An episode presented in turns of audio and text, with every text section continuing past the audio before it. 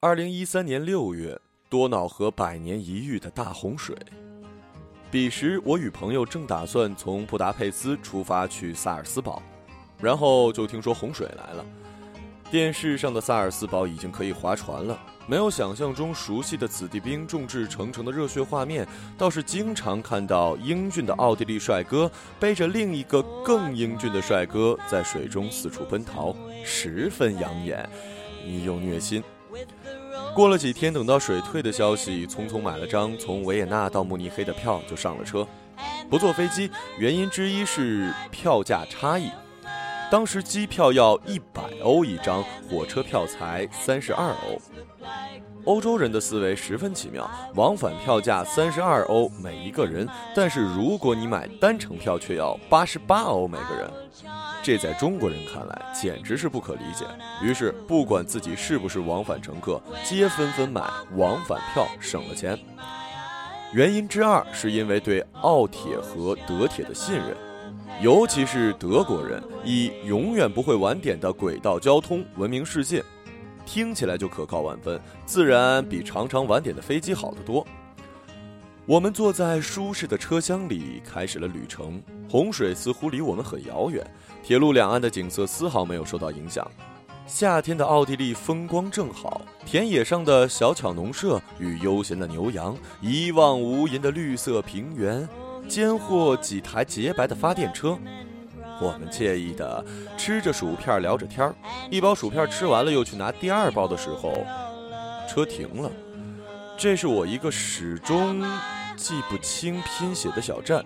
一位列车员大叔把一头雾水的我们集体赶下火车。火车旁边齐刷刷的停着十辆大巴。大叔斩钉截铁地告诉我们。呃，因为前面的小镇被洪水淹没，我们必须绕开它，要么坐大巴走安排好的路，要么无路可走。一张火车票瞬间变成了大巴票。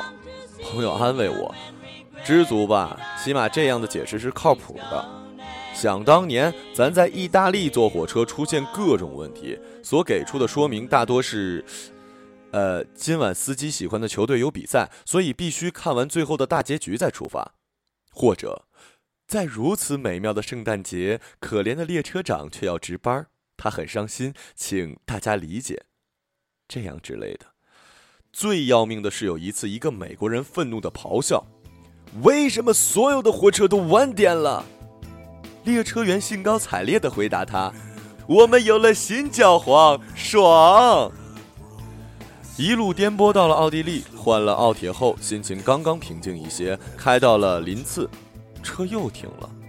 列车员保持甜蜜微笑，为气喘吁吁的我们指点迷津。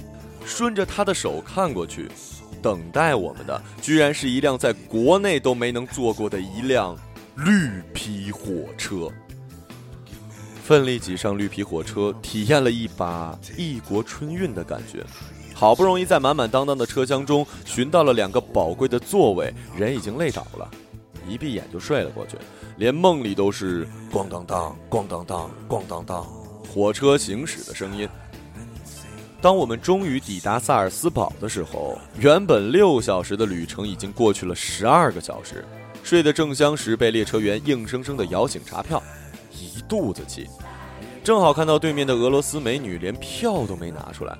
抛了个媚眼给列车员，就摇着尾巴离开了。朋友恨恨地咬着票根，故意在下车的时候当着列车员的面大声说：“俄罗斯女人从来不喜欢奥地利男人。”我镇定地提醒他：“哎，他听不懂意大利语。”当时我们天真的以为这趟倒霉的行程在我们抵达靠谱的德国时会告一段落，然而事实证明，一切才刚刚开始。几天后，我们打算乘坐德铁由萨尔斯堡启程去纽伦堡。鉴于绿皮火车上抢座的阴谋依然未散，我们战战兢兢地提前上了德铁的官网，各自斥巨资在德国人引以为傲的。ICE 高铁上订购了一个价值七欧元的座位，结果这丝毫未能改变我们的厄运。当天的火车中只有我们那趟车临时取消了，理由很浪漫，它与洪水一起离开了。奥铁的经理帮我们紧急重订了一张由萨尔斯堡到慕尼黑的车票，随后摊了摊手，告知慕尼黑到纽伦堡的行程，他可管不着，要去对桌的德铁改签。一张办公室，两张台柜，相当泾渭分明，生怕可怜的旅客少遇一点麻烦。好不容易改签完成，千辛万苦地找到了慕尼黑车站时，还有五分钟，下一趟车可就要开了。朋友实在太饿，把行李一把塞给我，冲到慕尼黑站台上那间充斥着厕所味道的星巴克买点心充饥。我则拖着两个巨大的箱子杀进站台，看了眼站台上设置，又倒吸了一口凉气。我们在二十二站台下车，而下一趟列车却是在一站台登车。没得说，继续跑吧。两个箱子在我身后发出一连串沉重而又响亮被摔打的声音，我汗流浃背地冲上车，又跳着脚喊着刚刚冲进站台的朋友赶快跑。当朋友捏着一包点心刚爬上车，车门就关了。唉，我们终于长长的松了一口气。我说：“找位子吧。”嗯，好。我们看了一眼那张被手心的汗水浸泡、快要烂掉的车票，上面清楚的印着三十一车厢。我们艰难的在车厢里穿行，发出呼哧呼哧的喘息声。可是从车头走到车尾，也没看到三十一车厢。两个人站在最后一节车厢的末尾，面面相觑。朋友迟疑的问旁边的一位旅客：“您好，这是几号车厢啊？”二十九，我们拿着三十一号车厢的票，但整列火车只有二十九个车厢。呵呵，如果不是火车已经开动，我简直想跳下车看一眼，是不是自己误入了罗琳笔下的九又四分之三车站，坐上了那班开往霍格沃茨的神奇列车呀？万般无奈，我们又开始拖着箱子满世界找列车员。欧洲的列车员也是一种神奇的生物，比如我曾有过在瑞士坐了整整一周的火车没碰见任何一次查票的经历，还曾在丹麦遇见过问其这趟车开往哪里，对方回答不知道，也许是天堂，这样的奇葩列车员。但最难忘的还是在匈牙利拿错地铁车票去坐火车，对方居然因为语言不通，就两手一摊让我们上车的往事。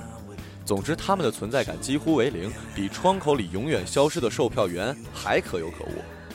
当然了，最后我们还是在餐车角落找到了一位列车员。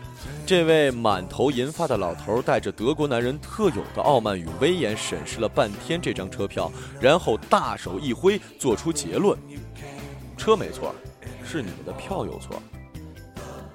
朋友是不点火就炸的白羊座，这下终于受到了几天以来最大的刺激。所有遭遇通通化为悲愤和委屈，热血上涌，生生憋着一张大红脸，拳头紧握，牙根直咬。我知道，算是彻底的捅了马蜂窝喽。一直自誉语言天才的他，挥着车票，扯着嗓子，分别用英语、意大利语、汉语、东北话摆事实、讲道理，想让对方明白，我们这张票是在正规站台改签的，是合理合法的，是花了钱的，是有车厢的，是有座位的。凯比西，他尖叫，嘿嘿，没用。德意志精神在这一刻完美的体现无疑，任朋友声嘶力竭的，连京腔都出来了。你丫简直胡扯！不苟言笑的德国老男人始终带着施舍式的冷淡表情，翻来覆去就一句话：“我可以帮您解决问题，但这件事儿还是您的错。”简直就是强盗逻辑。朋友吵了半天累了，打算拿手机给对方看原始的购票记录，以德报人。一摸兜，眼睛直了。手机没了，简直是屋漏偏逢连夜雨。朋友愣了半分钟，一屁股坐在箱子上，大声哭了起来，彻底崩溃了。我满头是汗，还得努力的抚慰他，手忙脚乱，努力琢磨半天。我们俩觉得一定是他刚刚在车厢里穿行中不小心把手机掉哪儿了。没办法，朋友只好一个人回头，再把二十九个车厢地毯式的搜寻一遍。于是只剩我一个人面对列车员先生了。我运了运气问他：“请问，我该坐哪里呀？”随便。我无法相信自己的耳朵，“随便”两个字是严谨的日耳曼民族应该说出来的吗？那我们可以到站台后索赔吗？可以，但是需要证明你全程没有座位。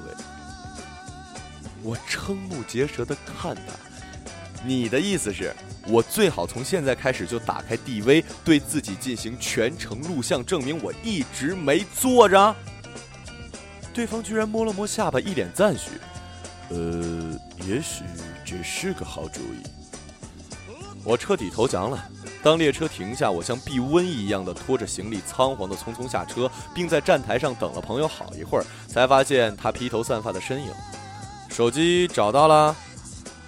他沮丧的摇摇头。我们相顾无言，沉默了半晌，最后朋友叹了口气：“算了，走吧。”我们开始去站台办理了挂失手续。由于我们没有开通国际长途，就留了锁定民宿的电话和地址，却已经不抱任何希望。突然尽人事而听天命而已，灰溜溜的到了住处，连聊天的力气都没有了，草草的洗漱睡下。第二天一早，我们还沉浸在昨天的郁闷中，也没了四处游玩的兴趣。两个人一边走出民宿，一边商量着要不要给朋友买个新的手机。正在议论着，忽然听到有人用英文在叫：“Hey, Chinese girl！” 我们循声望去，马路对面停了一辆车，一个德国老头正在一辆老爷车里向我们招手。我眯起眼睛使劲儿看，半天才在刺眼的阳光缝隙中辨认出那张面孔。嘿，居然是那个可恶的列车员！我们看着他下车，大步走了过来，站定。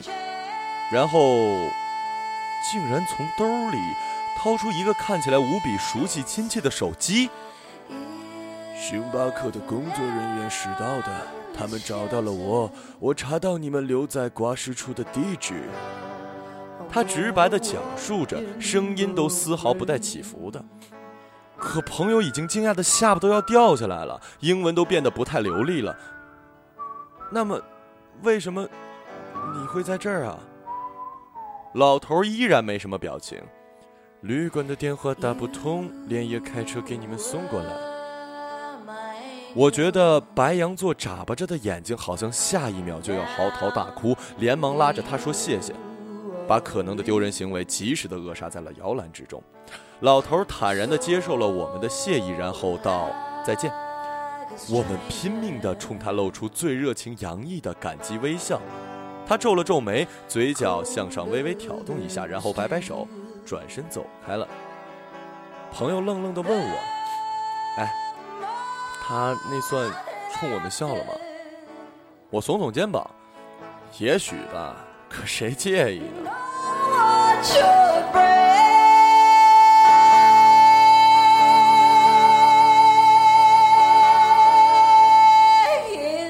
朋友捧着手机，我们远远地望着这个德国老男人背影远去。他身姿挺拔，银色的发丝在太阳下折射出明亮耀眼的光芒，仿佛一个梦境中优雅的骑士，恍惚又奇妙，带着无法言喻的浪漫。我们的身边是那些擦肩而过的德国人，他们大部分西装革履，一丝不苟，目不斜视。